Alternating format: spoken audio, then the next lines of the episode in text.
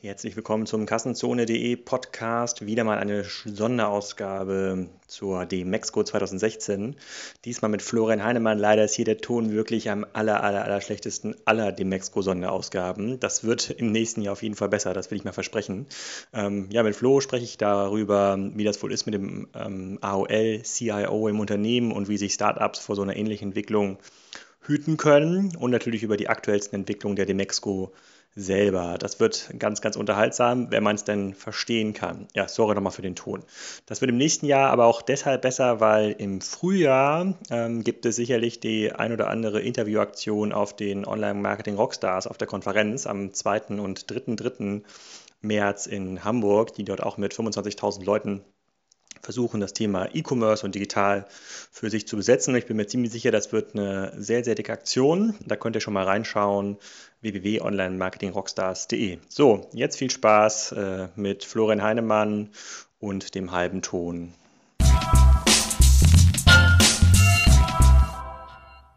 los. Kassenzone Interview Nummer 3. Gott. Heute bei der Demexco. Ja, und auch das Kassenzone Interview Nummer 5. Nummer 5 mit Florian Heinemann. Das ist der Florian Heinemann. Interviewanfragen bitte nach dem, äh, äh, Autogrammanfragen bitte nach dem äh, Interview. So, was machen wir heute?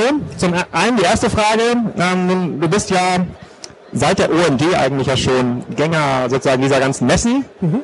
Bist jetzt ja heute hingekommen. Ich glaube, die Mexiko hat jetzt versucht, 50.000 Teilnehmer hier, hier äh, herzulotsen. Ist das, wenn du das vergleichst so mit vor 5, 6 Jahren, lohnt sich das noch? Muss man hierher kommen? Sieht man die neuen Trends? Was ist der erste Eindruck?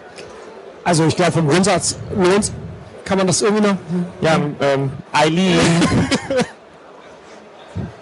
Wo ist denn die Technik? Eileen! Du musst ich, ich versuche das gleich runter, ich versuche das gleich runter zu regeln. Ja, also ich, ich kann es aber so versuchen. So. Also auf ja. jeden Fall die äh, Handregulation. Ähm, ich glaube schon, ja. Also es lohnt sich schon noch hier hinzukommen, aber. Ein bisschen leiser, Eileen, sonst ist das so. so muss ein bisschen. Muss ein bisschen leiser, sonst knackt das so.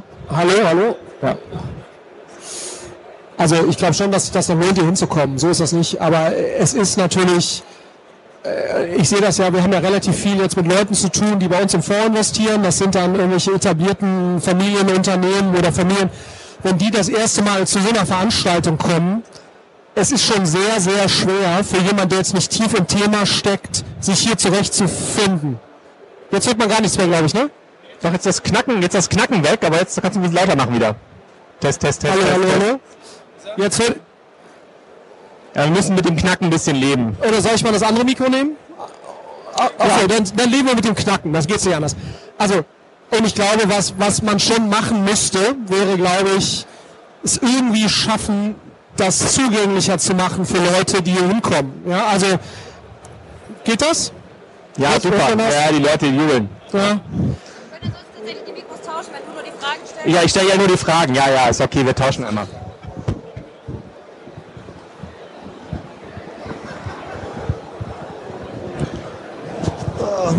Das ist übrigens das hochwertige Mikro von Sennheiser XS Wireless für die Leute, die es nicht mehr kaufen wollen. So, und ich, und ich glaube, das ist so, das ist schon etwas, wo man, wo man irgendwie, wo die Messe gut dran täte, die Zugänglichkeit der Inhalte hier etwas zu erhöhen. Weil ich finde, wenn du hier mal durchläufst, das geht ja selbst mir so, ich mache ganz nichts anderes, was da an den Ständen dran steht und denkst so, oh, ich mache wie 360 Grad Dialogmarketing und eine Bude nach der nächsten und denkst so, also es ist schon sehr, sehr schwer, äh, als auch für jemanden, der sich auskennt, ähm, hier irgendwie Spreu vom Weizen und Orientierung zu bieten. Das nächste natürlich Definitorik, ne? Also jeder verwendet irgendwie andere Begriffe für die gleichen Dinge. Also, was will ich damit sagen? Also wenn das wirklich ein nochmal leichtgängiger werden soll für eine größere Publikumsmenge, dann müsste man es irgendwie schaffen, einfache Einstiege zu kriegen. Das, ist eigentlich Verbandsarbeit, ne? So, also du kannst ja von der Messestände verkaufen, so, du musst eigentlich auch, ähm, ja, du musst eben Zugänglichkeit erhöhen. Und das ist, ähm, und ich weiß nicht, ob die Demexco da genug tut. Ja, was, was für mich am interessantesten ist, ähm, die, äh, vor, ich weiß gar nicht, wann ich das erste Mal auf der Demexco oder OMD war, ich glaube vor... Man hört dich nicht, glaube ich. Hallo? Vielleicht jetzt ein bisschen? Ich versuche es ein bisschen reinzustellen. Was für mich am interessantesten ist, dass vor acht Jahren, als ich das erste Mal war auf so einer Veranstaltung, ähm, war noch alles neu, alles war wichtig, so SEO und so Content und Gedöns und jetzt sieht man quasi in dieser Industrie schon so sterbende Bereiche. Also es gibt so Stände, die werden schon zurückgebaut und so, äh, aber es ist total schwer herauszufinden, was ist jetzt überhaupt wichtig, also was funktioniert nach, nach vorne ja. raus.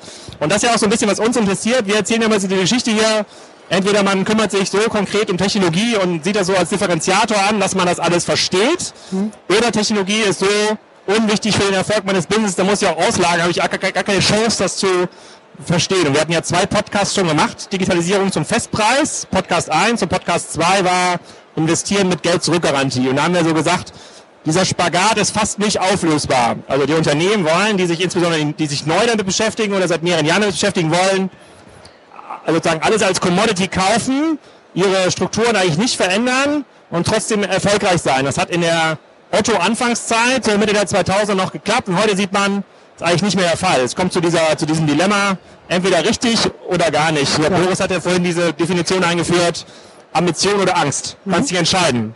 Sicheres Ausscheiden aus dem Markt war mhm. dein, mhm. dein Fazit für das Thema Angst oder nach vorne? Kann, hast du ja mittlerweile so, eine, so einen Lösungsansatz oder hast du in deinen verschiedenen Beiratsmandaten, was beobachtest du denn da in dieser Diskussion? Du bist ja auch bei einem größten Handelsunternehmen, gehst du ein und aus. Geht es da voran? Das geht es da voran. Ich glaube, dass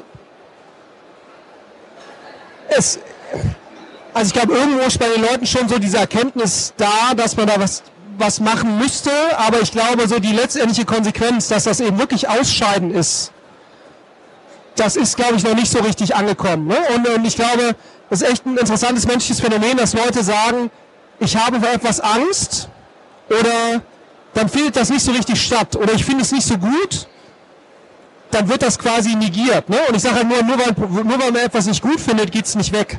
Ja? So und nee, also ich glaube. Äh, Aber was passiert in der, in der Situation, du sitzt ja auch mit Vorständen, Geschäftsführern zusammen und da wirst du auch sehr deutlich. Ja. Da gehe ich von aus und sage, okay, dann bist du heute raus. Was ist aber was ist denn die Reaktion? Teilweise auch, äh, nee, glauben die nicht. Und dann kannst du dreimal sagen, aber ich sehe keinen Sagen Sie mir ein rationales Argument, warum das nicht so sein sollte. Ne? Außer Sie finden es nicht gut. Ja? Aber das ist kein Argument. Das ist eine Aussage. Ähm, äh, ja, das ist, Leute können sich das, glaube ich, nicht vorstellen. So, und ähm, äh, ich glaube, das ist menschlich, aber das ist so, ja, ist, äh, da gibt es keine Lösung. Und, und ich glaube, das nächste, was ich immer versuche, Leuten klarzumachen, ist, dass du sagst, mit eurer Transformation, das ist, das ist der unwichtigere Teil. Ne? Ihr müsst eigentlich überlegen, was ist digitales Neugeschäft mit den Kompetenzen, die ihr habt. Weil dass du jetzt digitale State-of-the-Art-Kompetenz im Rahmen eines Transformationsprozesses aufbaust, das ist halt unwahrscheinlich. Ne? So, das heißt, du musst, es ist viel wichtiger, digitales Neugeschäft voranzutreiben, wie auch immer, weil nur dort hast du ja die Brutstätte für potenziell State-of-the-Art Digital Know-how. So, und, und ich glaube, das ist so, weil die Leute sagen immer, ja, die, Neugeschäfte mit diesen Startups, das ist ja ganz interessant, aber wir müssen euer Kerngeschäft digital äh, transformieren. Und dann, und dann sage ich, das weiß ich nicht, ob das stimmt, weil ich glaube, und ich glaube es eher nicht, dass das stimmt. Ich sage da natürlich freundlich, wie ich bin, sage ich natürlich eher, ich weiß nicht so, ob das stimmt, ähm, weil ich glaube, das ist eben, und der Fokus muss eigentlich viel mehr auf digitalen Neugeschäft sein.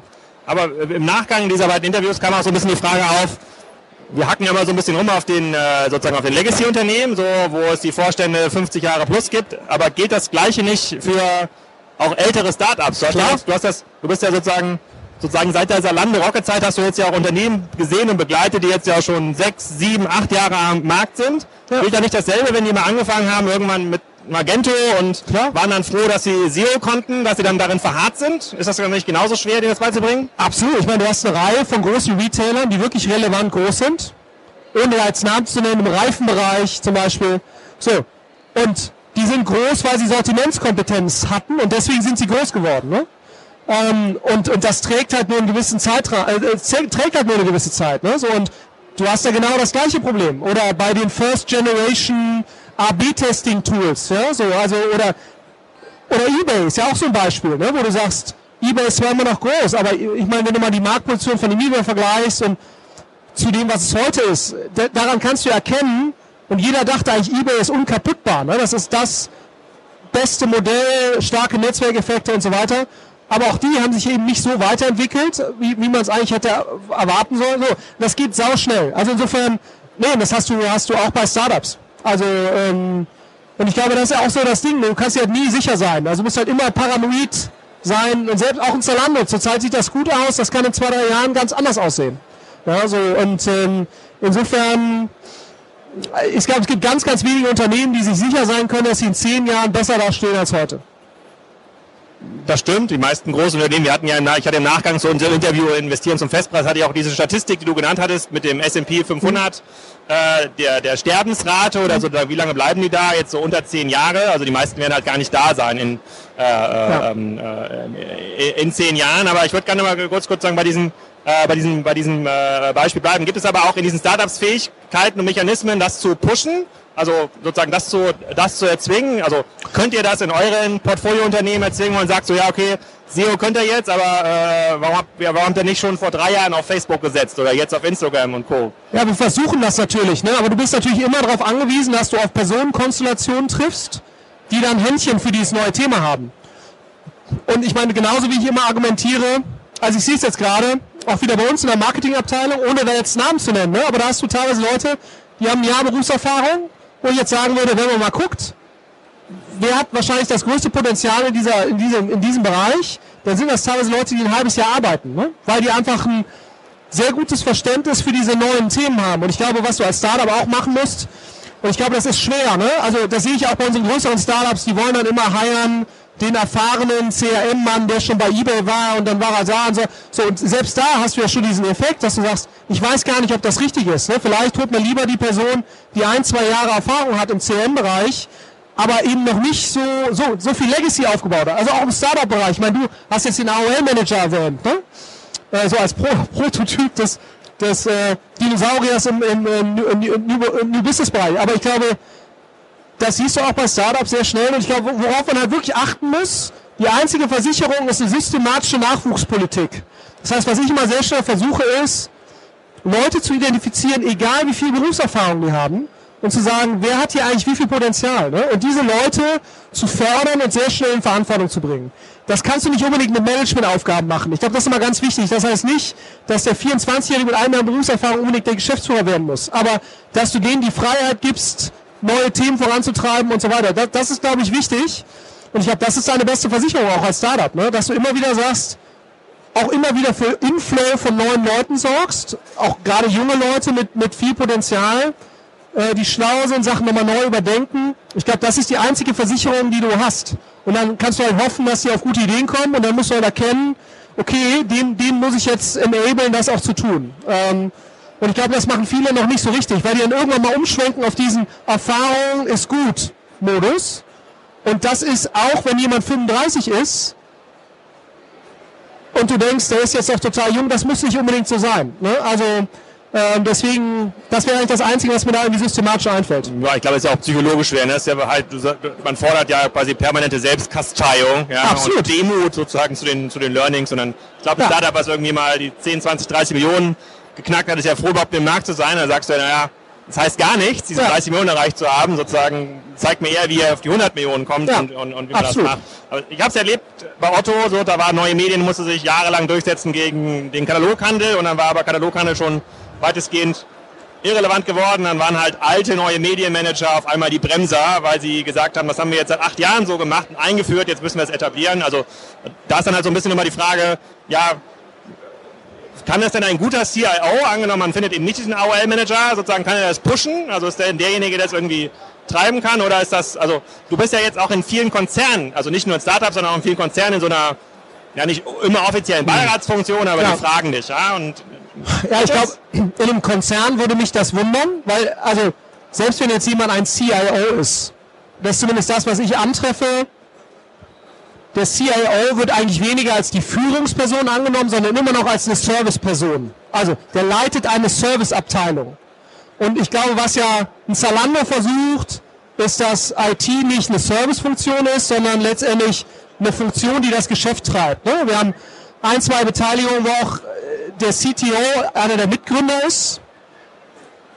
Und, und das ist natürlich schon extrem mächtig, wenn das funktioniert, weil dann auf einmal der ITler das Geschäft treibt und nicht jemand anders treibt das Geschäft und der ITler ist da so ein bisschen die Service Unit. Und, ja, da kenne ich ein sehr gutes Unternehmen. So, und, und ich glaube, und das ist natürlich bei einem, bei, bei den meisten größeren Unternehmen, die gewachsen sind wegen Sortimentskompetenz oder sonst was, bis da der ITler, der heißt dann vielleicht CIO, ne? aber das heißt ja noch lange nicht, dass das die mentale Führungsperson im Unternehmen ist. Ähm, und ich glaube, das ist, ist extrem schwer.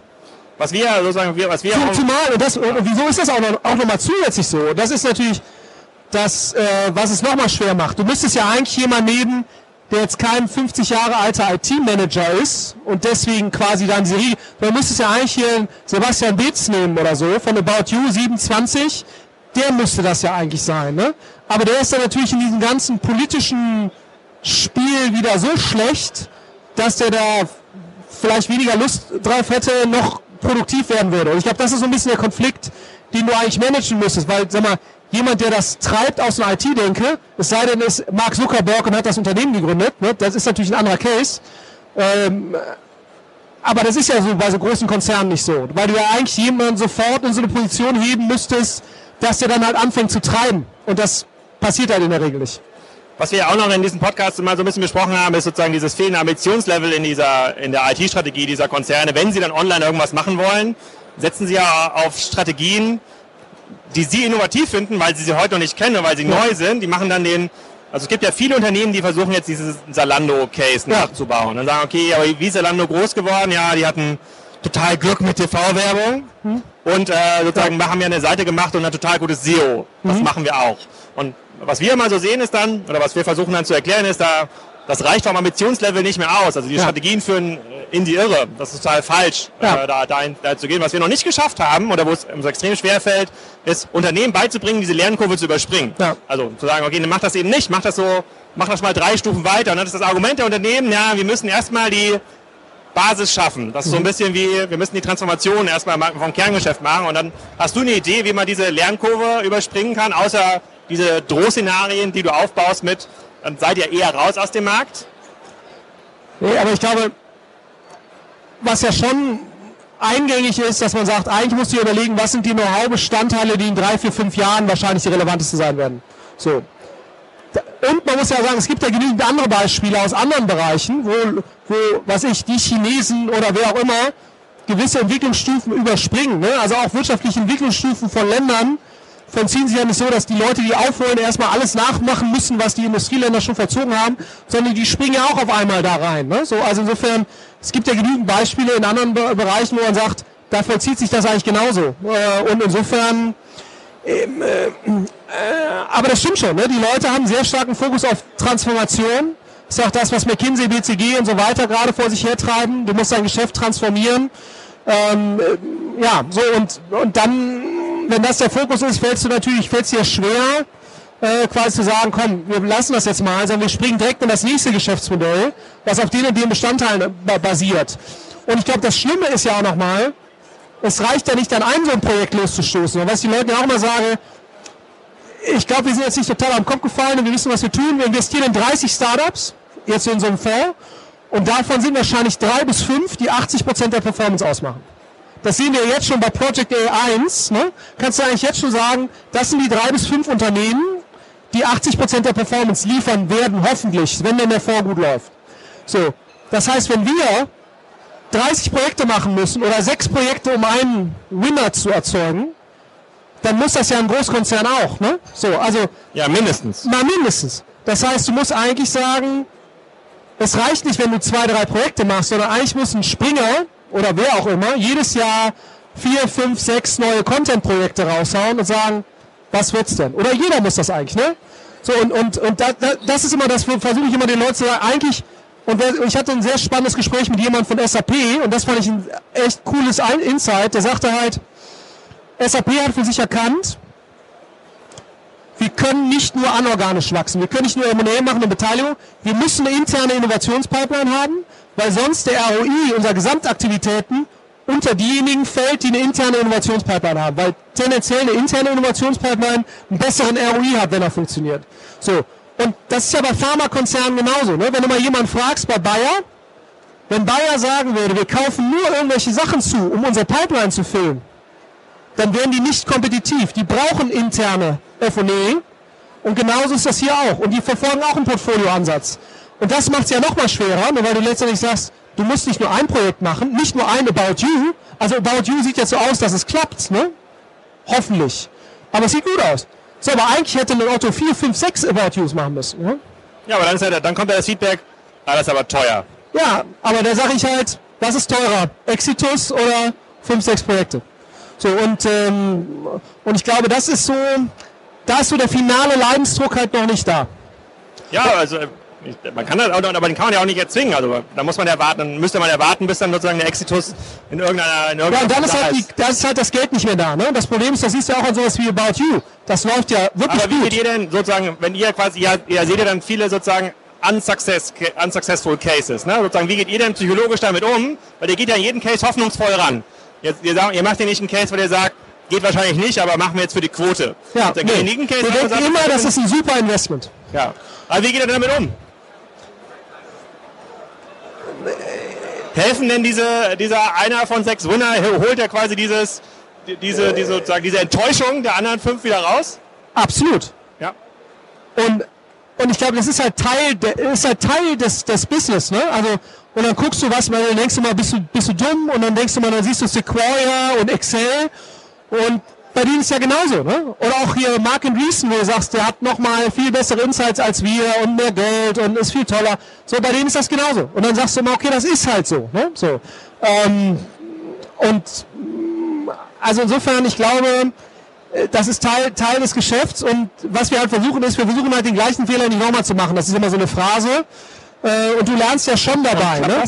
Ja, also, äh, nee, nicht immer, ähm, aber schon also ich glaube, äh, äh, wir haben bei jedem Projekt, was nicht funktioniert, haben wir immer ein sehr kritisches Aufarbeiten, wo alle dann nochmal beitragen dürfen.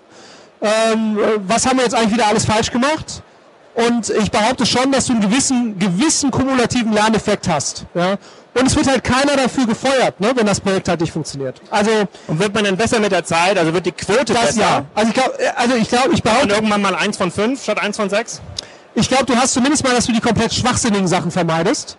Ich glaube, was du halt nicht, ob das jetzt ein Winner wird oder nicht, das weißt du nicht. Du kannst sagen, funktioniert das in sich ganz gut. Ich glaube, die, die Quote der Sachen, wo du sagst, das ist jetzt per se mal sinnvoll, ja, das steigt. Aber ob etwas sinnvoll ist und ein 20 bis 30 Millionen Unternehmen ist oder ob es ein 100, 150, 200 Millionen Unternehmen ist, das finde ich, kannst du extrem schwer vorhersagen. Weil das ja letztendlich dann auch immer letztendlich von der Execution-Qualität der Leute abhängt, da brauchst du Glück. Ne? Das kommt ja, ja. Würde sich denn der Markt nicht verändern? Also angenommen, die ganzen Unternehmen, die großen Corporates würden das verstehen und sagen, okay, dann investieren wir wirklich risikobehaftetes Geld, von, von dem wir nicht wissen, ob sich das jemals zurückzahlt. Weil, also wir erleben ja sozusagen die, maximale Risikoschwelle, die viele Unternehmen sagen, ist okay, wir probieren das aus, wir investieren hier mal zwei Millionen in dem Bereich, so, aber wir sollten sozusagen ich wäre schon froh, wenn das Investment nicht weg ist. Ja, wenn es nicht klappt und wir keinen Mehrumsatz machen, kein Problem, aber ich wäre froh, wenn es weg ist. Angenommen, die verstehen das und sagen, gut, wir nehmen jetzt unser ganzes Geld, alles was wir haben, investieren in diesen digitalen Markt und machen fünf Sachen pro Jahr. Würde das nicht dazu führen, dass die Gesamtquote schlechter wird für alle, auch für euch? Weil ja, wir alle den gleichen Markt machen. Also sehr unwahrscheinlich, dass das passiert, also gemessen an den Gesprächen, die du hast, die ich habe, die wir so kennen. Passiert nicht. Es gibt vielleicht mal ein, zwei Unternehmen, die verstehen das, aber der Rest nicht. Aber ja, theoretisch ist das so, aber das ist schon sehr verkopft von der Argumentation. Ja? Also ich würde halt sagen, ja, aber ehrlicherweise, was ist die Alternative? Ne? Also für dich jetzt als Corporate. Ich meine, es ist immer noch die beste Alternative.